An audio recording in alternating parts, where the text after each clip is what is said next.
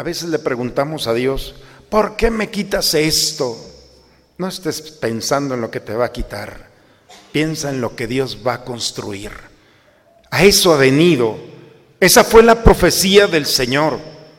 Cuando Dios quita una realidad, ¿por qué crees que te ha quitado de un lugar, de una persona, de un acontecimiento? ¿Tú crees que es la casualidad del mundo, tu decisión solamente? No, hay un proyecto de Dios en nosotros. El Señor no se equivoca. Y aun con nuestro enojo, con nuestra molestia, con nuestra frustración, nos damos cuenta que ese momento en el que Dios actuó fue para liberarnos de una atadura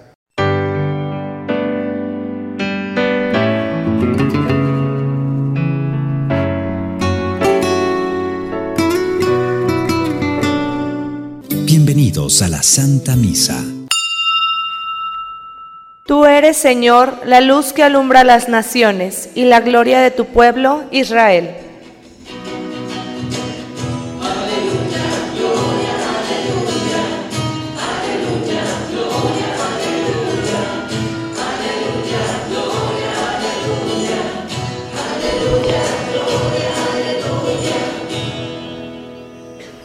Señor esté con ustedes, hermanos.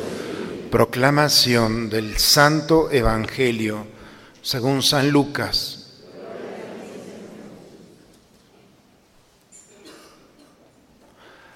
Transcurrido el tiempo de la purificación de María según la ley de Moisés, ella y José se llevaron al niño a Jerusalén para presentarlo al Señor, de acuerdo con lo escrito en la ley.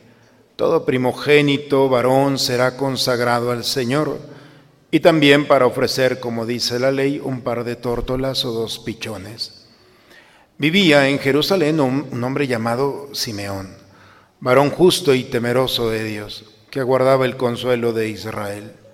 En él moraba el Espíritu Santo, el cual le había revelado que no moriría sin haber visto antes al Mesías del Señor movido por el Espíritu, fue al templo y cuando José y María entraban con el niño Jesús para cumplir con lo prescrito por la ley, Simeón lo tomó en sus brazos y bendijo a Dios diciendo, Señor, ya puedes dejar morir en paz a tu siervo, según lo que me habías prometido, porque mis ojos han visto a tu Salvador, al que has preparado para bien de todos los pueblos luz que alumbra las naciones y gloria de tu pueblo Israel. El padre y la madre del niño estaban admirados de semejantes palabras. Simeón los bendijo y a María, la madre de Jesús, le anunció, este niño ha sido puesto para ruina y resurgimiento de muchos en Israel, como signo que provocará contradicción, para que queden al descubierto los pensamientos de todos los corazones y a ti una espada te atravesará el alma. Había también una profetisa, Ana, hija de Fanuel, de la tribu de Aser. Era una mujer muy anciana. De joven había vivido siete años casada y tenía ya ochenta y cuatro años de edad. No se apartaba del templo ni de día ni de noche, sirviendo a Dios con ayuno y oraciones. Ana se acercó en aquel momento dando gracias a Dios y hablando del niño a todos los que aguardaban la liberación de Israel. Y cuando cumplieron todo lo que prescribía la ley del Señor, se volvieron a Galilea, a su ciudad de Nazaret.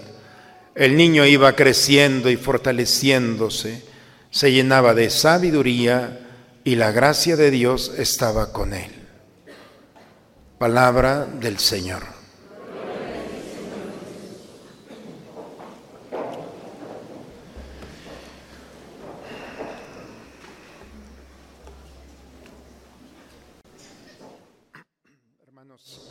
Eh, han pasado 40 días desde que celebramos la Navidad y la ley judía del libro de Levítico, el mismo Moisés, prescribía que después de 40 días la mujer, la famosa cuarentena, la mujer tenía que salir de su casa después de cuidar al recién nacido y llevarlo al templo Primero para su purificación. Esa mujer había, después del embarazo, había quedado impura, pero después se acercaba al templo para ser purificada por Dios. Un tiempo considerable para estar en familia con su hijo, alimentándolo, en fin. Pero no solamente era la purificación, sino si el niño era el primogénito, tenía que pagar un rescate. Y ahí viene la pregunta, ¿por qué? Porque el pueblo de Israel tiene una memoria muy fresca de los acontecimientos del pasado. Y una de ellas es que recuerdan como si fuera el día de hoy mismo el acontecimiento donde después de 400 años de estar esclavizados fueron liberados al desierto. Después de las plagas que estuvieron, la última plaga, la más terrible, que fue la de la muerte de los primogénitos, de hombres y animales. Y entonces, a partir de ahí, Moisés dice que la sangre de un cordero con la que fue manchado los dinteles de la puerta, tienen que ser el pago para todo primogénito. Así es que todas las familias que tenían su primer hijo tenían que ir al templo a pagar un rescate, porque ese niño era de Dios. Cuando llegaban, si era una persona, una familia que tenía los recursos, llevaban un cordero. Si eran pobres, llevaban dos tórtolas o dos pichones. Es lo que llevaba María y José, dos tortolitas. Y cuando llegaron al templo, llevan su ofrenda para rescatar al niño. No es que esté esclavizado el niño. La experiencia del pueblo de Dios es en ese momento en el que el hijo primogénito se presenta a Dios, se recuerda, se vive la experiencia del poder de Dios. En cada primogénito está presente que Dios sigue actuando, que su poder no se ha limitado. Y por eso no es un rescate triste, es el gozo de decirle a Dios, en este Hijo primero recordamos, vivimos y experimentamos que el mismo Dios que ha sacado a nuestro pueblo después de 400 años es el mismo Dios que está actuando el día de hoy. Por eso no era un momento triste, era un momento de gozo y de alegría llegar al templo para reconocer, esto es lo que estaba pasando. Y en ese momento, cuando llegan al niño para proclamar que la grandeza de Dios es grande, un anciano llega. Hemos escuchado, Simeón, varón justo, temeroso de Dios, que estaba aguardando el consuelo de Israel, estaba esperando ese momento. El Espíritu Santo que moraba en él le había dicho, porque el Espíritu Santo habla y nos dice, no es un acontecimiento del pasado. Esa voz interior del Espíritu Santo le dijo a Simeón, no te vas a morir hasta que veas al Hijo de Dios, el Salvador. Por eso cuando ve a María y a José, esos pobres que van entrando con unas tortolitas, nadie había puesto su mirada en ellos. Una familia cualquiera, ordinaria, pero en el fondo brillaba lo extraordinario. Simeón, lleno del Espíritu Santo, alcanzó a ver lo que había de fondo y se acercó. Le quitó el niño a María. No dice que se lo quitó, pero dice, inmediatamente tomó al niño en sus manos y empezó una de las oraciones más bellas. Señor, ya puede dejar a tu siervo irse en paz, según lo que me habías prometido, porque mis ojos han visto a tu Salvador al que has preparado para todos los pueblos, luz que alumbra las naciones. Por eso el día de hoy se le llama la Candelaria. Es el día donde se bendicen las luces, precisamente por la oración y la proclamación de este anciano. Luz que alumbra a todas las naciones y gloria de tu pueblo Israel. La Candelaria es el día donde antiguamente se bendecían todas las velas que se utilizaban en los templos y en las casas. Hoy lo hemos pasado para el día de la Pascua en la noche, pero era el día en el que se bendecían recordando este signo. En México está asociado a los tamales, no sé cuál sea la razón, pero todo el mundo habla que la Candelaria y los tamales en relación a la Epifanía, una teología muy del pueblo, pero no sabemos, pero siga esa tradición que no está mal. Pero esta alegría y este gozo de ser la luz del mundo, la gloria de Israel,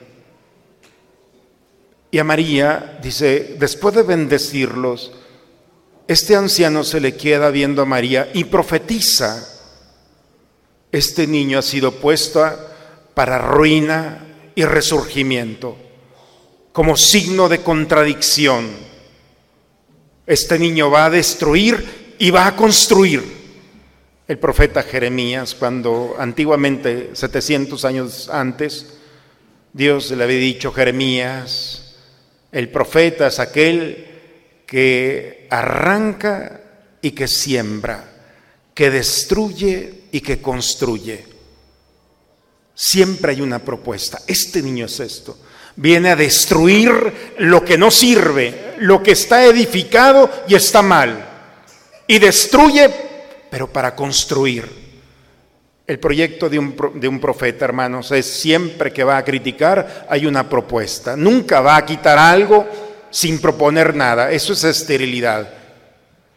Pero siempre esa es la expresión de este niño va a quitar y va a proponer. A veces le preguntamos a Dios, ¿por qué me quitas esto? No estés pensando en lo que te va a quitar. Piensa en lo que Dios va a construir. A eso ha venido. Esa fue la profecía del Señor.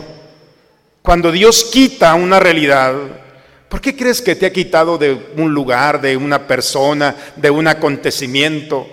¿Tú crees que es la casualidad del mundo, tu decisión solamente? No, hay un proyecto de Dios en nosotros. El Señor no se equivoca. Y aun con nuestro enojo, con nuestra molestia, con nuestra frustración, nos damos cuenta que ese momento en el que Dios actuó fue para liberarnos de una atadura lo vamos a ver con el tiempo, tal vez en el momento no lo podemos entender. Pero ese es el proyecto de Él, quitar, destruir para construir y edificar.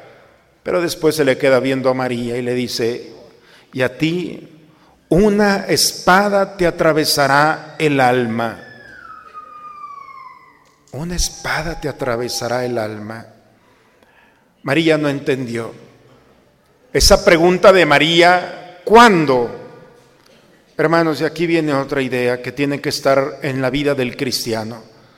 Hay preguntas que se responden muy pronto, pero hay preguntas que su respuesta va a llegar, pero tarda más. Una espada te atravesará el alma. Casi 33 años después, María entendió esta profecía cuando estaba a los pies de la cruz. Ahora entiendo, nunca se le olvidó Todas las preguntas de nuestra historia se van a responder, siempre, pero unas van a tardar y hay que tener paciencia porque son respuestas que Dios va desarrollando en nosotros poco a poco con delicadeza. Esas preguntas de por qué me pasa esto, por qué he vivido esto, no te desesperes. La respuesta va a llegar. No te vas a ir de este mundo sin haber tenido la certeza de esa respuesta como María. Y llega Ana, hija de Fanuel, de la tribu de Aser. Era una mujer muy anciana. Fíjense, es muy interesante para quienes estudian la Biblia. Por cierto, empezamos el taller de Biblia el día de hoy. ¿Qué les pareció? ¿Cuántos libros tiene la Biblia? ¿Cuántas partes tiene? ¿En qué lengua fue escrita? Hagamos un esfuerzo, aprendamos la Biblia juntos. No la van a leer aquí, eso déjemelo a mí. Vamos a estudiar una técnica para aprender. Lleguemos 15 minutos antes, esto es paréntesis, no vale por homilía, pero vénganse un poquito antes en familia, les va a encantar conocer cuando con tu hijo, con tu hija, con tu esposa vas aprendiendo la escritura, porque hay muchos misterios muy interesantes. Fíjense, dice Ana, hija de Fanuel, de la tribu de Aser cuando se dividieron las tribus después de Salomón, diez tribus se quedaron en el norte y dos se quedaron en el, en el, en el norte y en el sur.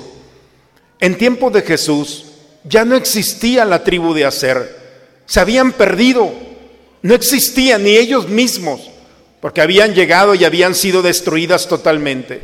Sin embargo, el texto del día de hoy de Lucas nos dice, una mujer de la tribu de Aser es como un fósil viviente, nadie sabía, pero el Espíritu Santo dice, esta mujer es de los perdidos. Es el deseo que tenía esta mujer de encontrar la luz.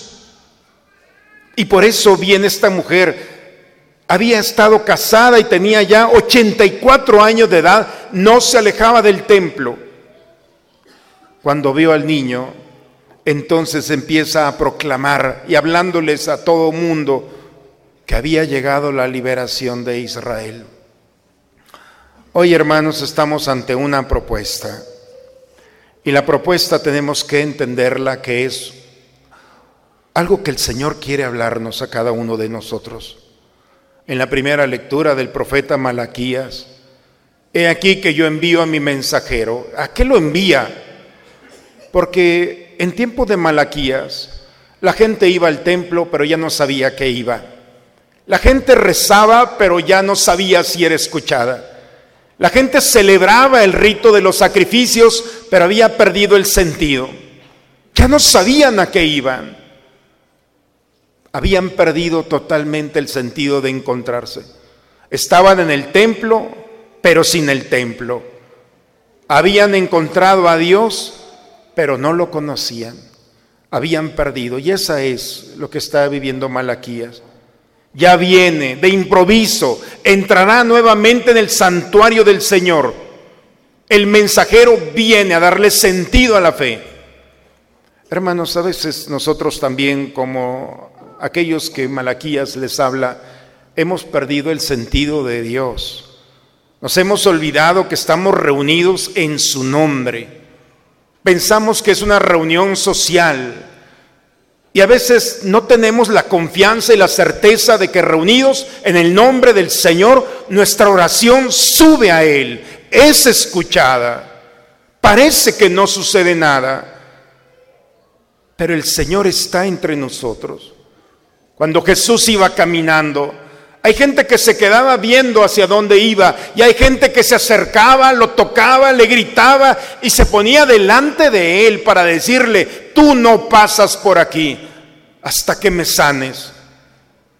Es volver a recuperar el sentido de reunirnos en un templo como comunidad de creyentes. No es ser espectadores. Esto no es un auditorio, esto es la casa de Dios. Estamos en Él, no con Él en Él, somos su cuerpo.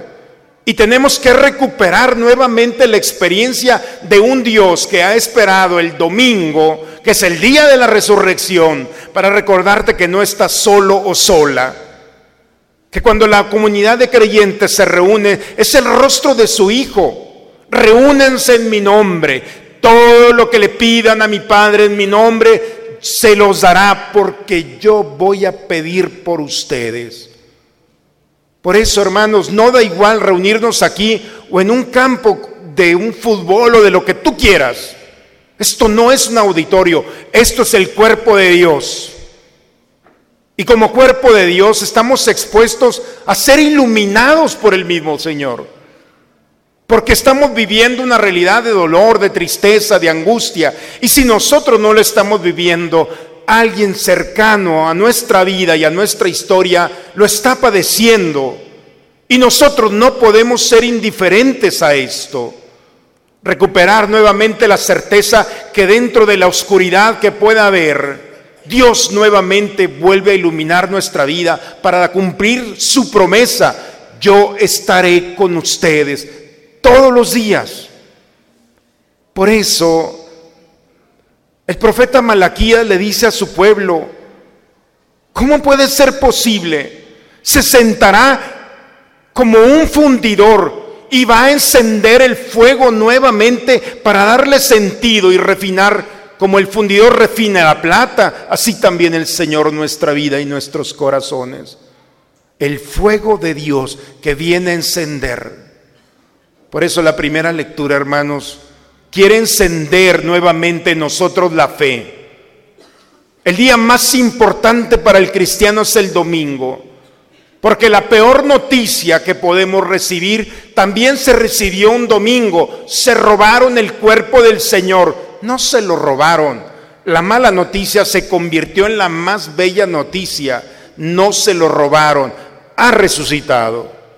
El domingo, hermanos, tiene un poder que transforma la mala noticia en buena noticia, que transforma la oscuridad en luz, que nos reanima y nos da la esperanza para despertarnos mañana en el, inicio de una semana con la certeza de que un Dios está actuando a mi favor. Pero no solamente podemos tener dudas o haber perdido el sentido de nuestra fe. La segunda lectura, hermanos, la carta a los hebreos, está dirigida a desempleados, qué raro, desempleados, aquellos que perdieron su trabajo. Pero no lo perdieron solamente porque eran incapaces, no, lo perdieron por amor a Dios. Eran trabajadores del templo, muchos de ellos sacerdotes. Cuando creyeron en Jesucristo, los judíos los sacaron y se quedaron sin trabajo. Esos hombres que renunciaron a su trabajo por Cristo cayeron en un momento de desesperación. Y viene la carta a los hebreos el día de hoy. Jesús no vino a ayudar a los ángeles. Jesús vino a ayudarnos a nosotros. Es el texto. Él sabe que lo necesitamos porque Él vivió los mismos dolores y sufrimientos. Por eso Jesús se hizo hombre. Y para vivir nuestra realidad y entrar en el misterio, Él vivió los acontecimientos que tú y yo podemos vivir. Y los entiende. Y entiende las realidades de este mundo y los dolores y sufrimientos. Pero no solamente los entiende, sino sale a nuestro encuentro nos sostiene con la esperanza. Y cuando parece que todo está perdido, entonces el Señor nos sorprende con una puerta que estaba allí abierta, pero no podíamos ver por alguna razón. Por eso, hermanos, tanto para la fe como para los acontecimientos del día a día, el Señor quiere ser nuestra luz. Él viene a iluminar nuestra vida, nuestro corazón con la esperanza nuevamente reunidos en su nombre, la frescura y la caricia de un Dios que viene a iluminar, a devolvernos la alegría, la confianza, la seguridad, la certeza de un Dios que no nos abandona. Es un Dios que toca nuestra alma y nos da la seguridad de que está en nosotros. Sana nuestras heridas, ilumina nuestras oscuridades por eso las lecturas del día de hoy, hermanos, nos invitan a experimentar ese abrazo de Simeón al niño Jesús. Lo abraza y se enciende de amor. Como Ana sale a su encuentro con la certeza de que el niño que está allí, vestido de unos acontecimientos que ella no esperaba, es un encuentro no gratuito, es un encuentro que Dios había preparado para ella. Se desborda el gozo y empieza a proclamar y hablar de todos, de este niño que ha venido para liberar a una humanidad. Hermanos, hoy estamos reunidos en su nombre. Hoy el Señor sabe y nos conoce, ha vivido lo que nosotros hemos vivido o estamos viviendo o, algún día viviremos. Las oscuridades de este mundo quieren llevarnos a la desesperación, a la frustración, al deseo de no vivir, de cerrar los ojos y decir, ya no más. Pero Dios no se acostumbra a vernos así. Celebrar, hermanos, el día de la luz, de reconocer la gloria de Dios en la tierra, es aceptar a Jesucristo como nuestra luz, que ilumina y que devuelve a nuestros corazones el gozo y la alegría de un Dios que no nos va a abandonar. No importa lo que vivamos, si lo vivimos con el Señor, el Señor actuará en favor nuestro. Y los terrenos pantanosos en los que nosotros o el Señor permita que vivamos serán espacios privilegiados para descubrir el Dios verdadero que nos sostiene en todo momento.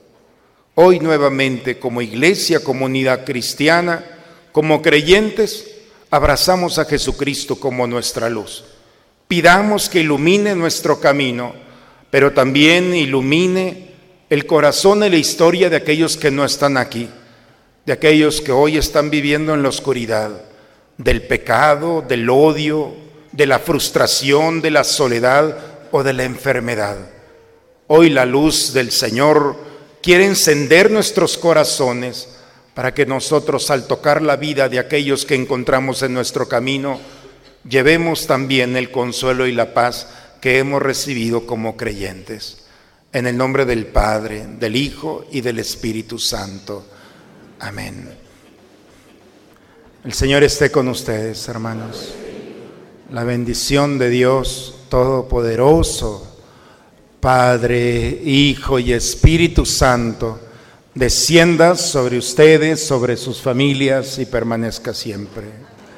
Hermanos, recuperemos la presencia del Señor. Es real, no nos va a abandonar.